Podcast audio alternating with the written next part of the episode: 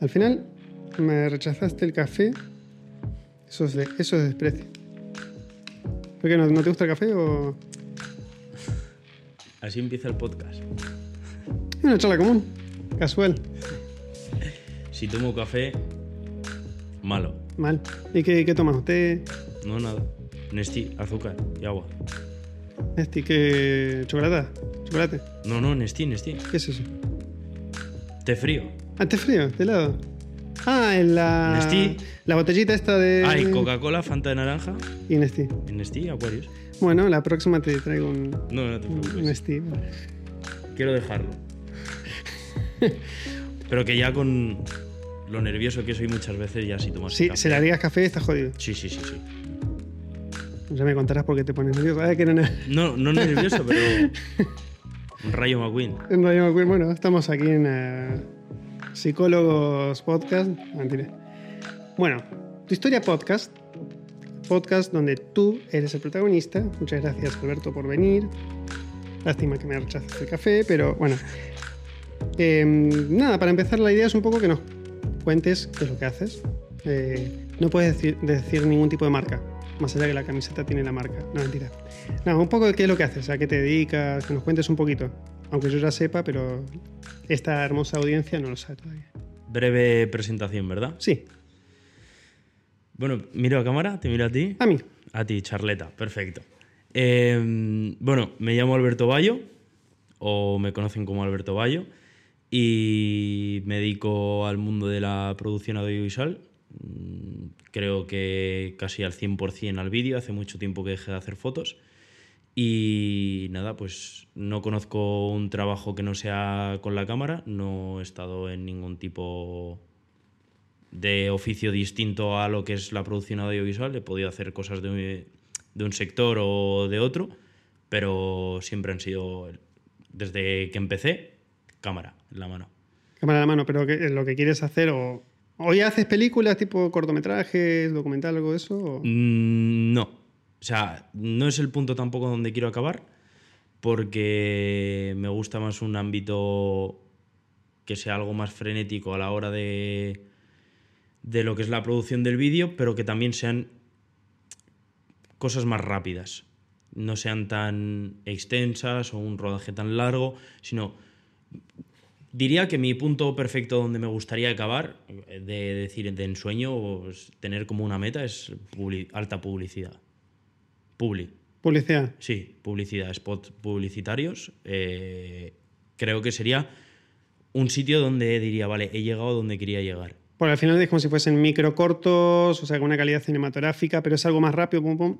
Sí, pero de hecho, al fin y al cabo, creo que también me puedo distinguir porque, en el sentido de que siempre cuando hago un vídeo o una pieza, vamos a decir que es una pieza, pues eh, me gusta tirarlo lo más artístico posible. Entonces, si yo acabas en la publi, que ahora se empieza a ver mucho, eh, pues tirar las publis al, al- al formato más estético que se puede hacer y, y moderno. Eh, o seguir las, las modas, como, como Mm. bien dice, que pues em- empiezas ahora a ver anuncios de Mercedes grabados en cuatro tercios o grabados en película, mm, tirando mucho al estilo fashion film y cosas de esas son las que más me llaman la atención. Y ya si profundizamos un poco y es como lo que me describiría perfectamente, que soy siempre una persona que es muy manitas, hace inventos, se prepara mil cosas para los rodajes o cosas raras, estructuras y demás. El nicho que para mí sería ideal, porque además estaría todo el día haciendo como inventos, sería publicidad de, de producto, de, sobre todo de pues, alta velocidad y todo eso. Lo típico que veis las hamburguesas que se juntan los Oh, panes está y el que... buenísimo. Claro, eso es publicidad de alta velocidad. Y con esto, viste que están estos objetivos que son, bueno, no, no sé el nombre exacto, pero son estos tipo macro, que son unos tubos largos, finitos. El agua, el Ese, 24 milímetros, que, sí. que es una cosa preciosa, que tiene creo una, una anilla de... El LED. mosquito le llamo yo. El mosquito ese, ¿no? ¿Le dices tú o se llama así? Le? No, no, no, yo le llamo el mosquito, sí, que tiene un anillo. un anillo de LED para es. hacer que quedan unos planos... Sí, porque es F14. F14. No abre. Ah, es. joder, con razón. Ya me parecía que le ponían el anillo, Es por, el F14. anillo por algo. Claro. Que para que no sepa, F14, que es un objetivo muy... ¿Abierto o cerrado? Cerrado. Muy bien, cerrado. Eh, eh, era broma igual, ¿eh? en la otra cámara me miran, joder, no sabes lo que es. F. Pero bueno, al, tener, al estar más cerrado, entra menos luz y necesitas tirarle mucha más iluminación para que queden los planos más o menos decentes, si no, un asco. Em, ¿Qué te iba a decir?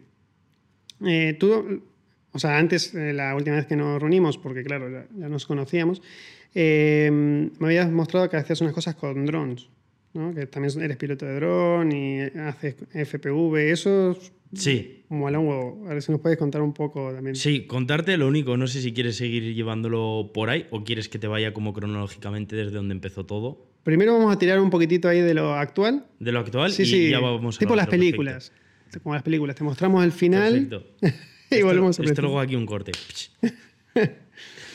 vale, pues eh, los drones eh, creo que es algo súper revolucionario y que puedes darle la utilidad que tú quieras. Y sobre todo yo lo descubrí en el mundo de, del FPV. He de decir que a mí el, el, el tema de los drones me viene directamente por, por, por, parte de mi padre. En el sentido de nada audiovisual. Y no me viene por drones como tal. ¿Qué quiero decir con esto? Mi padre siempre le ha gustado el aeromodelismo un montón. Yo de pequeño he ido con mi padre, lo típico, íbamos al descampado con el avión de corcho, con el mando y volábamos aviones. Eso a mí ha sido un poco mi infancia con él y siempre me ha encantado. ¿Qué pasa? Le empecé a coger el rebufo y él pues se quedaba en las cuatro cosas sencillas de antaño, analógico y pues ya cuando empecé yo un poco más a indagar, pues descubrí los drones, pero claro, por ejemplo, mi primer dron fue un Phantom 3, súper anticuado, eh, un dron viejo. Empezamos igual, ¿eh? Yo tenía Claro. Phantom 3 estándar. Claro, yo, yo descubrí de primeras lo que era un dron en...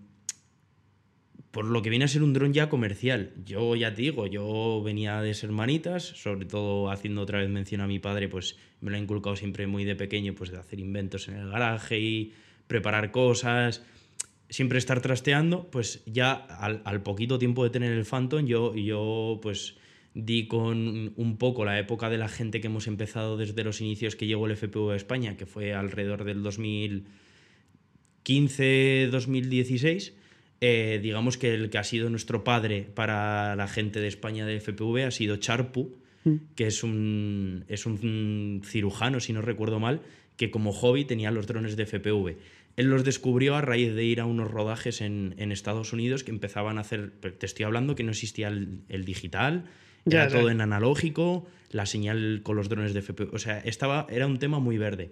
Y él como hobby pues eh, se dedicaba pues a hacer freestyle con los drones y a hacer vídeos súper dinámicos. Nada que ver. ¿eh? Claro, y fue un poco lo que me, me contagió de decir, joder, te puedes sentir un, un pájaro y meterte por donde quieras con estos drones.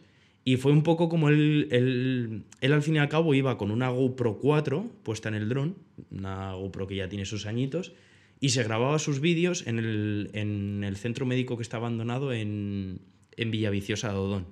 Que ese sitio está bautizado como San Charpu, porque es como el que nos ha inculcado todo el FPV a la gente de España, que fue este chico. Y a raíz de que salían esos vídeos, consumías un poco más de material de fuera, Estados Unidos y demás, que siempre se ha llevado un montón, y ya pues encontrabas un poco a hacerte las piezas y demás. Y bueno, pues todo, todo vino eh, a, a la hora de darle un poco al coco y decir, joder, estos drones los puedo hacer desde así de pequeños a grandes, en función de lo que construyas, puedes llevar unos pesos y otros, y organizarte de una manera, llevarlo a, tu- a mi sector, que en este caso, como te digo, no era, a mí no me había entrado por audiovisual, me había entrado por hobby, por creatividad, por- no creatividad, sino por también la adrenalina. Joder, te pones las gafas y te pones a 200 kilómetros por hora con un dron, lo disfrutas. ¿Sabes? No sientes la velocidad en el cuerpo, pero la ves. Entonces era también un poco ahí cuando me entró la amiga de decir, vale, aquí hay que hacer algo. Y yendo un poquito más adentro, hice como un diseño que, que luego se empezó a poner también un poco de moda. No lo hice yo porque ya había unos prototipos hechos, pero hice lo que es el conocido Cine Whoop. Tengo un vídeo muy famoso en YouTube de explicando el proyecto y montándolo y demás.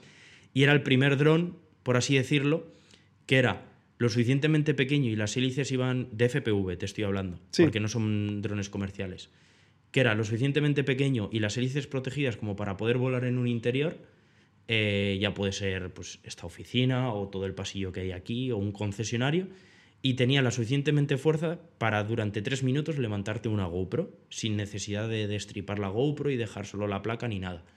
Entonces ahí eso también fue como un poco revolucionario a la hora de grabar interiores con los drones de FPV. Ahora el FPV lo tienes dentro de discotecas, en centros comerciales, en concesionarios. Yo hace poquito he trabajado para Aston Martin y para Maserati y tengo unos vídeos de FPV con el más pequeñito de todos, con la GoPro y pues te vas metiendo por las ventanas, por, por, debajo de los coches y todo. Al fin y al cabo das creatividad. Inconveniente, las cámaras GoPro a la calidad que nosotros queremos salir aún no evolucionan tanto. Entonces te tienes que limitar mucho a la calidad de esas cámaras. Que ya para rodajes más grandes pues ya puedes montar DSLRs, comodos. Claro, pasa que no tiene la misma versatilidad que. Claro, un dron que lleva una comodo encima no lo puedes meter por dentro de un coche. No, y no me arriesgaría. Claro. un poco. Evidentemente. Bueno, el tema de los drones empieza todo esto por, por tu padre. Pero el tema del audiovisual, ¿por dónde...? El audiovisual, ¿por dónde empieza? Vale. Ahí viene un poquito la, la amiga. Yo no tengo a nadie en mi familia que se dedique a esto. Nadie de mi familia le gusta el audiovisual ni la fotografía. En mi casa nunca ha habido cámaras, no... Nada de eso.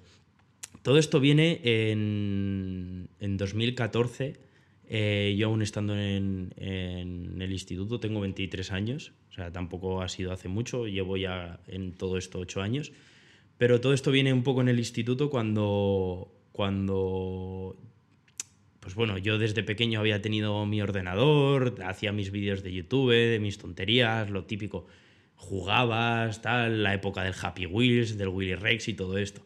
Y entonces yo tenía un poco mi, mi ordenador, tenía mi micro para cuando grababa y eso, y bueno, pues de esto de cachondeo en el instituto, pues yo tenía un, un amiguete en clase que, que empezaba, en, se aburría en clase y escribía letras.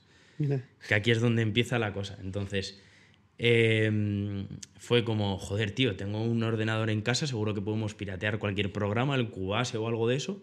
Tenemos mi micro, que además era un Blue también, el Snowball, el blanco de toda la vida, de mm. la bolita blanca de Blue.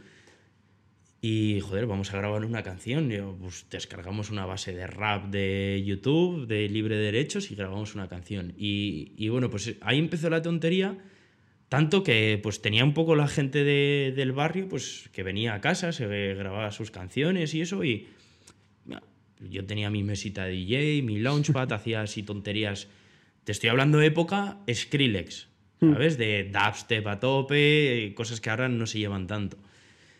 Y bueno, pues el caso, al año siguiente eh, eh, yo montaba un montón en bici, tenía una, una réplica de GoPro, la SJ4000, no se me va a olvidar nunca, una cámara que grababa como un demonio de mal. Es horrible esa cámara, pero horrible. Que la tenía pues para hacerme vídeos en la bici, pues salía por ahí a darme paseos a la bici o a pegar cuatro saltos o lo que sea, pues me, me grababa con los amigos. Y se repitió al siguiente curso la misma historia con el mismo amigo. Joder, hemos grabado las canciones, vamos a coger la cámara y vamos a hacer un videoclip. Y ahí fue en abril del 2015 cuando grabé mi primer videoclip. Que lo grabé con la SJ4000 a pelo.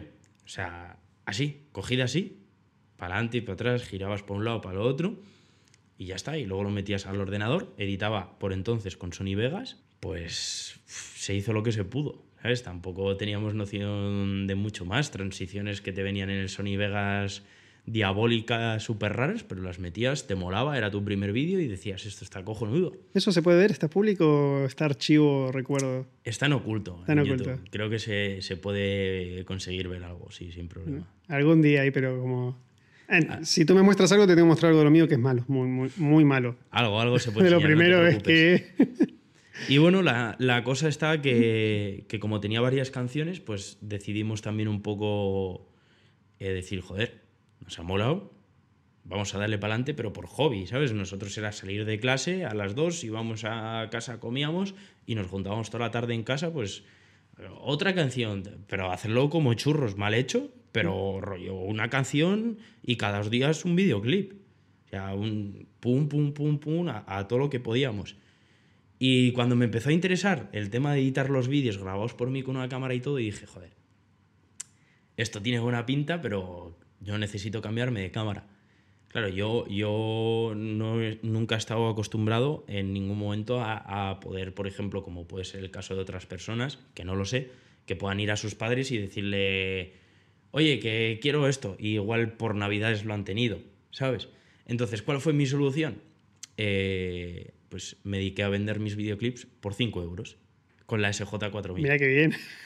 Entonces, eh, esa fue mi solución, que en dos meses me pude juntar con el, con el dinero suficiente para comprarme mi primera cámara donde podía tocar un ISO, una exposición, un balance de blancos y una apertura. Y tenía un objetivo, que mi primera cámara fue una Sony A58, Alpha 58, o sea, montura A, no E. Y bueno, pues eh, me compré esa cámara que, pues bueno, pues sin coche y sin nada, no se me va a olvidar nunca, en el centro comercial de Rivas, de segunda mano, con un tío que además el tío le conté un poco todo lo que te estoy contando ahora y el tío súper motivado, de, joder, a ver si triunfas, tal, no sé qué, a ver si te va bien, disfruta de la cámara, tal. Y a raíz de eso, pues ya con la cámara empecé a tirar, a tirar, a tirar. Y al final, pues la tontería también fue de, de decir, joder, la gente se está empezando a interesar por los vídeos y yo ya iba con un ritmo de los vídeos fuerte. ¿Sabes? Ya tenía la otra cámara, pues ya hacías cositas con la cámara de, pues yo cobrando tonterías, ¿sabes? Que es que era un niño. Pero cobrabas 30, 40, 50 euros y te ibas sacando como tus cosas, pues sí, para el ordenador esto, que sí tal, que sí un foco, que esto, lo otro. Mi primer estabilizador, mi primer estabilizador era con tubos PVC y con una tuerca abajo que lo diseñé con mi, eh, con mi, con mi padre en el garaje y, y era pues el típico que es la empuñadura, la zapata y luego como una chapa así Sí. y el peso abajo, que eso se mueve más que no lo sé. O sea, estabili- estabiliza más la mano que el. sí, Más o menos. sí, y pues eso fue un poco mi primer estabilizador con lo que fui tirando con esa cámara. Pero, Y pero notaste la diferencia. Al haber hecho esa inversión, ese invento. Sí, pero ya no el invento, la diferencia la, y, y cuando me empecé a interesar de verdad fue cuando cambié de una cámara donde no podía tocar nada a una cámara donde podía tocar cosas. Y ahí fue cuando descubrí que eso me molaba. También un poco, eh, yo creo que como la ventaja que he tenido, por así decirlo, es que nunca lo he buscado como trabajo. O sea, el trabajo me vino no por necesidad, porque yo no estaba haciendo eso por trabajo, porque al fin y al cabo yo era un estudiante de la ESO, con 16 años. Mm. Entonces era un poco la, la cosa de decir, me está dando dinero sin yo quererlo. Fue como, vamos. ¿Sabes? Es- Encima me gusta, está de puta Cla- madre. Claro, era como está viniendo una ola perfecta, hay que cogerla. Tira hasta donde te lleve la ola. Y luego, evidentemente, sí que he tenido momentos a lo largo de todos estos años atrás donde sí que he hincado más los codos en el sentido de, vale, esto ya se está convirtiendo en mi vida, eh, vamos a darle caña y vamos a, a ir serio con otras cosas. Que evidentemente pues fue cuando ya fui evolucionando de cámara y demás. eh, de la A58 pasé a una 6000, de la 6000, todo esto Sony. De la 6000 pasé a dos 6300, que esa fue la época donde hacía fotos, que me metí en las fotos y hacía mucha cosa de fotografía deportiva y demás. De hecho, estuve dos años trabajando con Red Bull como fotógrafo, con, con bicis. Me pasé a Lumix porque daba mucha mejor calidad de vídeo, pero no me acabó gustando el 4 tercios y ya ahora lo último que he tenido, pues eh, la S3 y bueno, la productora era cómodo. Sí. Bueno, es una cámara de cine. Claro. Que el, Pero el- hasta, hasta llegar a ese punto han pasado muchas cosas, e- claro. evidentemente. De hecho, también cuando, cuando pude remontar eh, algo económicamente y demás, con todos los vídeos y eso, eh, tuve la oportunidad de estudiar, porque mis estudios se quedaron en la ESO, yo no Mm. tengo bachillerato, y tuve la oportunidad de entrar en una escuela privada de cine, que no voy a decir nombres porque eh, no lo merece, pero una escuela de cine más. Bueno, no lo vamos a decir, pero sí que lo merecería ahí en algún re- una reseña. Las reseñas están, de Las hecho, estoy, están. estoy bloqueado por todas las redes Mira. sociales y... Pero eh, al menos a nivel de experiencia. no, no te preocupes, nosotros no te bloqueamos. Y ponía pip, censuraba. Eh, a nivel de experiencia, o sea, hay cosas que. La escuela. La escuela. Sí, eh, es... Yo lo que me llevo de la escuela es, es un poco... A ver, eh, la escuela está mm, guay, está bien, tienes algo de material a la hora de trabajar. Tú ten en cuenta que yo me metí en cine, pero en- dentro de una escuela de cine tienes dos ramas. Tienes la rama narrativa y la rama técnica. La rama técnica es cámara, básicamente, pues iluminación, dirección de fotografía, tal y demás. Y la narrativa, pues tienes script, eh, producción no técnica, o sea, más rollo localizaciones, permisos. Presupuestos, o sea, Eso es. todo más administrativo. Es- Eso es. Y pues también guion, evidentemente, que es la parte fuerte de narrativa, pues lo, lo- lo principal que estudias es guion. Entonces yo entré directamente a la rama de, de foto como director de fotografía. Entonces, eh, está bien porque los profesores son unos profesores excelentes, unos más que otros, pero al fin y al cabo la gente del cine es, eh, está enseñando cosas que le gustan. O sea, quiero decir, no es eh, como un monitor de tiempo libre que te entretiene y ya y te hace pasar el rato. ¿no? Al fin y al cabo es una persona que ha estudiado para el cine y está enseñando cine. Mm. Es como si a mí me pones a darte clases de mm, producción de vídeos o lo que sea, pues lo voy a hacer con todo el gusto del mundo. Los profesores, bien. ¿Qué pasa en la escuela? Eh, solamente hay una escuela, bajo mi punto de vista, que vale la pena, pero es muy cara y es una escuela muy seria, o sea, no es apta para, para, para todo el mundo, que yo considero en la zona de Madrid es la ECAM. Mm. Para mí es la, la- la más seria y la más coherente en cuanto al cine. En el caso de la que yo estuve, es, es una escuela de, hecha literalmente por gente con dinero, accionistas, que la gente de arriba no se va a preocupar por ti. Los profesores sí. Entonces, Sí, te, te hacía, o sea, tenías carencias en otros sitios. Al menos los Sí, profesores eran más o menos. Era- eh, es una escuela que te facilitaba contactos dentro de la escuela. Mm. Ahora ya, si tú eras espabilado y querías aprovecharlos, perfecto. Si no, pues ibas a tus clases y ya. Yo, por ejemplo, desde aquí puedo mandar un recuerdo que no, no sé si lo verá en algún momento o no, que le tengo mucho aprecio, que fue un profesor mío, mi profesor de iluminación, eh, Chus Lara. Él era profesor también del máster, que yo no tenía acceso al máster. Y yo me acuerdo perfectamente de acabar mis clases y, y decirme, Chus, oye, tengo clase en los platos de... En los platos, no voy a decir dónde. Casi, ¿eh? tengo clase con los de máster de iluminación 20. Y me acuerdo que me metía en la clase de los de máster y, y, y eso son realmente las cosas que, que he aprovechado. Y en este caso, por ejemplo, con Chus Lara es, es, es un dios de manejar la luz, pero sobre todo a lo antaño y a lo más fílmico viejo. Y es, es un máquina y ahí he aprendido un montón. La escuela, ¿qué pasa? Entré sabiendo cosas y habiendo hecho muchas cosas y seguía durante la escuela haciendo cosas. Entonces, hay un pequeño porcentaje de cosas que no sabía, que he aprendido, muy pequeño, pero luego del que sí que sabía, he tenido información para reforzarlo, mejorarlo o reemplazarlo con la información que tenía o aprovecharlo en mi beneficio, para saber actuar de una manera o actuar de otra o hacer las cosas de una u otra manera. Entonces, evidentemente ha estado bien, pero no es el sueño del cine que te prometen, y mucho menos en España, que el cine no va, pero somos cuatro personas dentro del cine y las cuatro, eh, todo el mundo se conoce y está el, trabajo repartido para cuatro Sí, personas. un, es un círculo Claro, muy, muy entonces, cerrado. claro. refuerzas y aprendes, evidentemente, pero no es entras, estudias tus dos años y cuando salgas vas a estar en un rodaje de un año. No. Ni siquiera. A ver, ¿cómo va? No, Sí, eh, ni siquiera con esa promesa de te ponemos una bolsa de trabajo si vamos. Sí, sí, no, pero que te, te lo dicen lo de la bolsa de trabajo. Y luego la bolsa de trabajo, ¿dónde? Mi bolsa de trabajo está en, en la empresa que he montado. Ahí es donde está. Claro. Bueno, en Mi caso, bolsa. en mi caso, exactamente igual. Porque, a ver, no quiero contar mucho, pero me han dado miles y miles y miles de currículum como especialista en postproducción, efectos visuales, hago mezcla sonido Atmos, tal. Ni una respuesta, ni siquiera una eh, que se dignen en dar una respuesta. ¿Qué he llegado? Lo mismo. ¿Sabes qué? Monto yo mi propio estudio. Hala. Y luego sí que funciona. Y luego, a- a- al mismo tiempo, eso te, te retroalimenta mucho mejor. A que Sí, si claro. estás, eh, Evidentemente. que no tienes el control. Al menos tú en, de- en- en- en Eclipse, tú puedes decidir cosas, aspectos creativos. Tú puedes decir, no, yo las luces las quiero este, en este punto.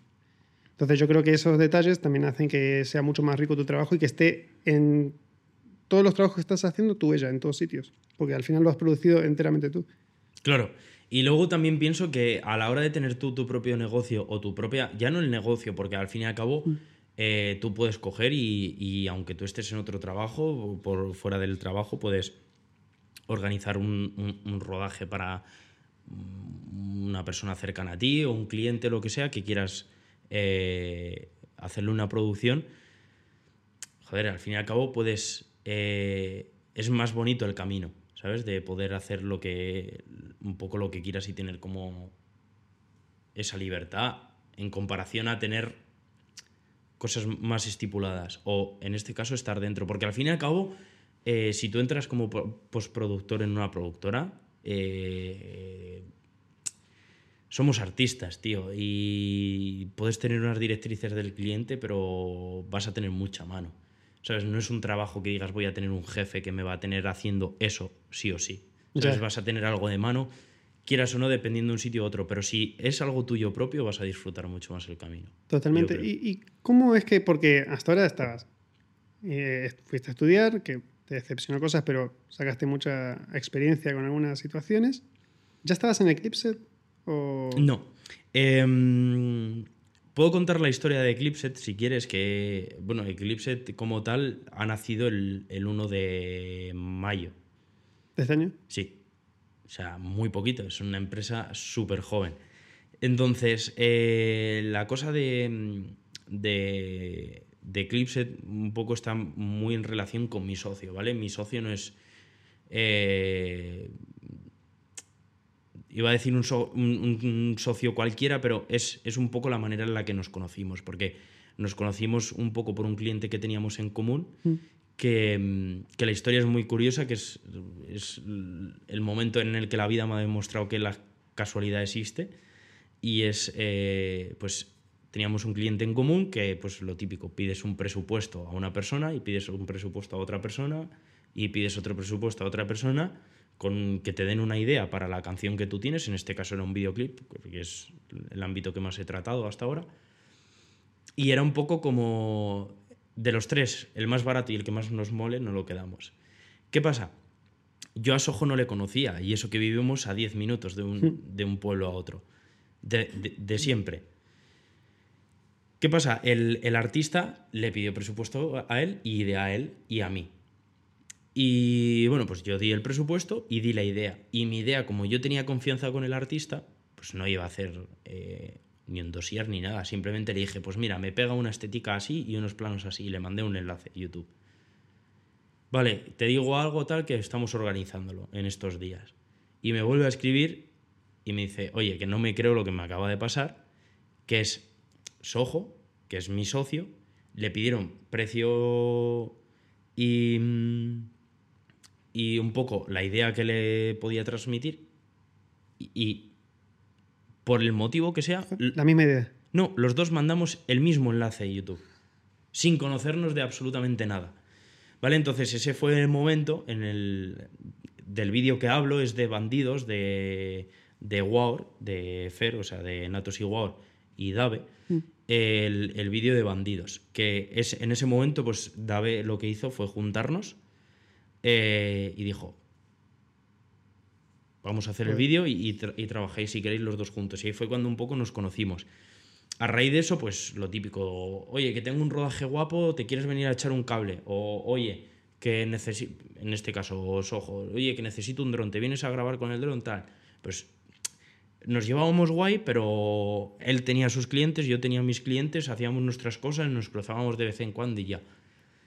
Y la cosa está cuando él quiso, quiso montar eh, lo que es Eclipse ahora, que, que me lo ofreció. Y yo por... No estaba preparado, eh, creo que mentalmente sí que estaba preparado para asumir toda esa responsabilidad, pero económicamente no tenía los medios para, para poder unirme a ese proyecto con, con Soho. Entonces eh, le dije, oye, mm, sabes que soy un manitas, puedo venir a echarte un cable aquí cuando quieras o lo que sea. Y ya está, eh, no puedo ofrecerte nada más porque no puedes abrir esto conmigo. Entonces, eh, trabajó con otra persona, lo medio prepararon, lo, lo tuvieron abierto un tiempo y demás, con, con otro nombre, Y, mm, y, bueno, pues eh, la otra persona eh, se salió porque iba a dedicarle a otro trabajo más tiempo porque compartía, no era como Sojo como yo, que nos dedicábamos a lo mismo, sino que esta persona pues lo compaginaba con, Con otro- con un trabajo logístico normal y corriente. Mm. Entonces eh, se salió y me pilló a mí justo con, con un alquiler que iba a hacer en, en lo que en medio tenían preparado y me comentó un poco la situación Sojo y le dije, vale, pues yo ahora sí que puedo. Era como, vamos a unirnos ahora y, y vamos para adelante, hacemos todo de cero, marcamos un rumbo y, y tiramos, tiramos para adelante con, con Eclipse como productora Mm. a todo lo que podamos. Y, y así ha sido un poco como ha salido Eclipse, de eh, pues, un poco casualidad y, y que ha surgido así. Que Qué- no, na- loco como que se hayan conocido. Oye, que. ¿Y Eclipse fue idea tuya el nombre o.? Em, Eclipse eh, fue idea, si no recuerdo mal, de Soho. Fue de Soho. Porque además estaba ahí con la tontería tal, no sé qué, y, y de primeras, de los primeros días que ya estábamos serios, juntos, 24 horas, diciendo, venga, hay que empezar a hacer papeles, a organizar esto, tal, no sé qué. Él, él sí es verdad que, que de primeras, cuando estábamos haciendo la lista de nombres, pues ya te digo, en la oficina, escena de película, tiraos en invierno con la estufa puesta y McDonald's todo el día y ahí haciendo gurrabatos en el de ideas, lluvia de ideas, de a dónde queríamos enfocarlo, logotipos y demás. Y lo- ya te digo, lo de Eclipset, me dijo Eclipset. Lo miré y dije, "Pff, no sé, tío, no me cuadra mucho. Eclipset es como, no me dice nada. Y me, y me- y me acuerdo que me salí, volví a entrar a, a la oficina y me dice, ¿pero te has parado a pensar en Eclipse? Y le digo, ¿qué pasa? Y me dice, nada, que, que representa, porque queríamos enfocarlo un poco por el tema del espacio y todo eso. Entonces, por ahí, eh, de ahí viene Eclipse, porque al fin y al cabo es un término que, de eclipse que pertenece un poco a, a todo ese ámbito. Y me dijo, no, no, es que es, representa como eclipse, pero acabado en T y lleva clip de vídeo y set de rodaje. Y dije, no, oh, lo quiero. y dije, está bien, pero vamos a buscar otra cosa. O sea, me molaba, pero dije, eh, vamos a buscar otra cosa. Teníamos nombres en la cabeza como Lemon Studios, porque claro, tenemos los platos también. Y era, pues, teníamos Lemon Studios. Eh, yo estaba, tuve unos días que era pues todo o con frutas o con plantas, rollo. Yo no hacía nada más que decirle Lemon Studios, Cactus Studios, tal, no sé qué, y yo diciendo, "Bueno, Súper mal. Eh, luego tuvimos otra opción que nos gustó mucho que era B-Roll, como nombre de productora, pero dándole un poco la vuelta a, la- a- a las letras o haciendo un juego de palabras. El caso, da igual. eh, teníamos ahí como po- posible opción la más válida Eclipse. Y, y nada, eh, fue una encerrona con el gestor haciendo los papeles, que estábamos en la mesa con el gestor. Y el gestor fue como, bueno, eh, ¿cómo firmamos la sociedad? Nos miramos ojo y dijimos, miramos la lista y dijimos, solo tenemos Eclipse. Ponlo. No tenemos otra cosa. Y ya está. Y a los pocos días ya Soho diseñó el, el logotipo. Y dijimos, pues Eclipse mola, pues Mola, ¿eh? es que. Y ahí con explicaciones, clip a Claro, un lado, set. Y, luego, y luego yo, unos días después, le dije, oye, no sé se si le te- inventó, ¿no? le dije, no sé si te has parado a pensarlo, pero llevamos la E de toda la era, pues como los eSports, el e-commerce y todo esto, pues llevamos el, el Joder. y también de la era digital y fue como Eclipse, Pues hala. ya adelante.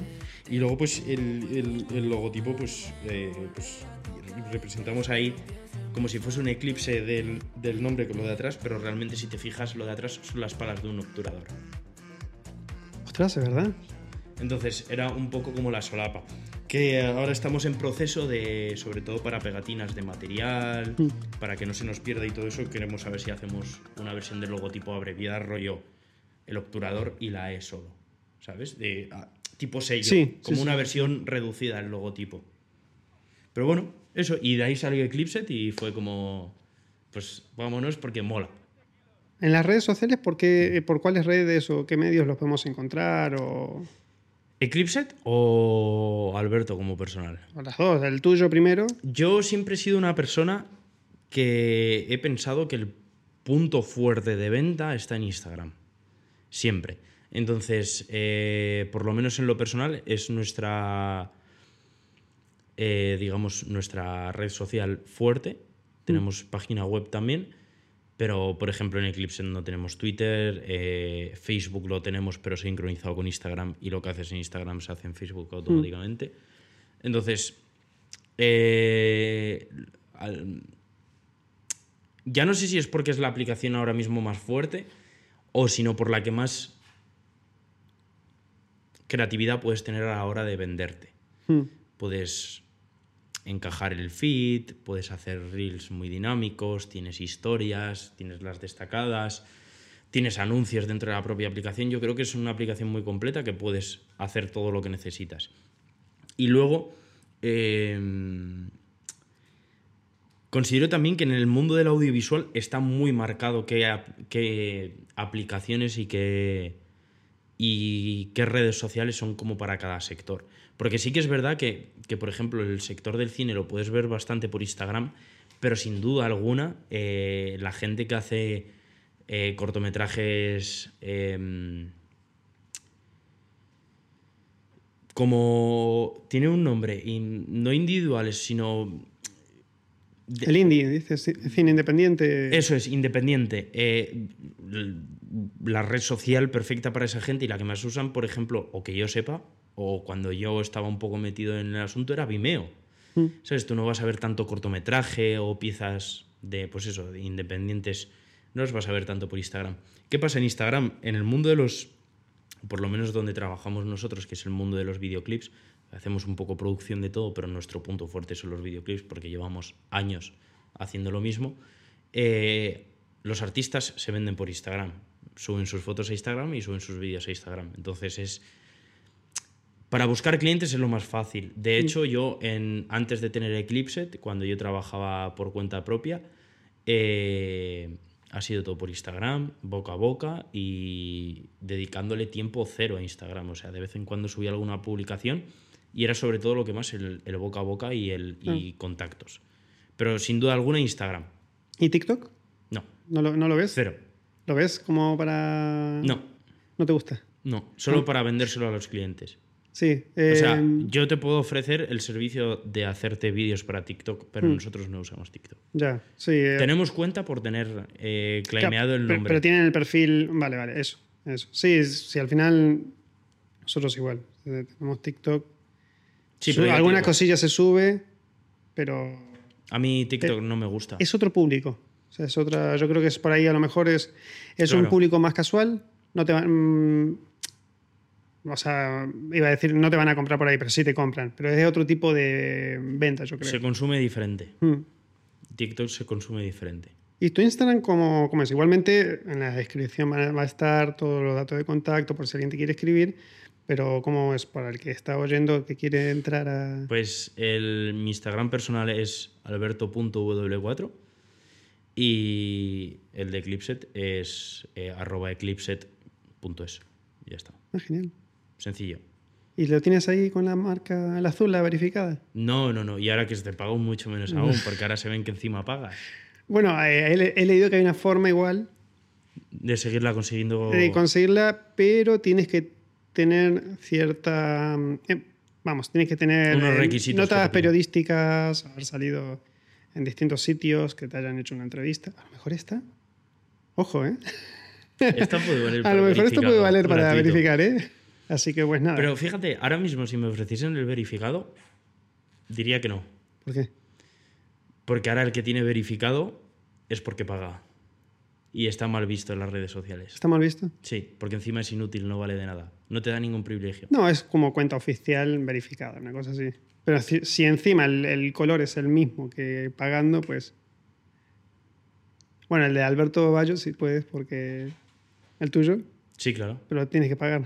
Y el de Eclipse también. Pero el de Eclipse es, tiene que ser un nombre de persona, me parece. El pago. No, no. Ah, un nombre de... Bueno, ya lo vamos a investigar. eh. Entras, le das a pagar con la tarjeta y lo tienes en un segundo. Sí, pero 15 pavos al mes, creo, una cosa así, o 20 o algo. 16 Están locos. con 99. Bueno, no vamos a molestar más. Muchas gracias por estar eh, conectados con nosotros. Eh, ¿Quieres dar un mensaje al que te esté escuchando? ¿Algún saludo más? Mm, yo creo que no. Y así interesante de contar, creo que tampoco me dejo nada. Mensaje.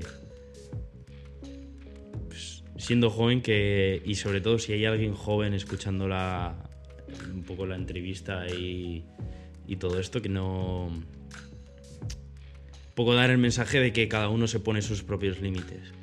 Que yo ahora, a día de hoy, he trabajado con artistas que escuchaba y que soñaba con ellos y que nunca me iba a haber imaginado pues trabajar con esas personas y, menos aún habiendo empezado, como te he dicho, grabando vídeos con una SJ4000 a 5 euros. ¿Sabes? En mi cabeza no era posible. Pero todo ha llegado a base de, de esfuerzo, currar, currar, currar y, y pues eso, que los límites solamente se los pone cada uno a uno mismo y que hay que luchar por lo que a uno le gusta. Y que evidentemente yo también cuando empecé no me iba a imaginar que iba a tener 700 metros cuadrados de platos. Por eso hay que esforzarse mucho y el único límite está en la imaginación. Un fuerte aplauso para Alberto Bayo y nos estaremos viendo muy, muy pronto. Muchas gracias. Hazme como micrófono. Hasta luego.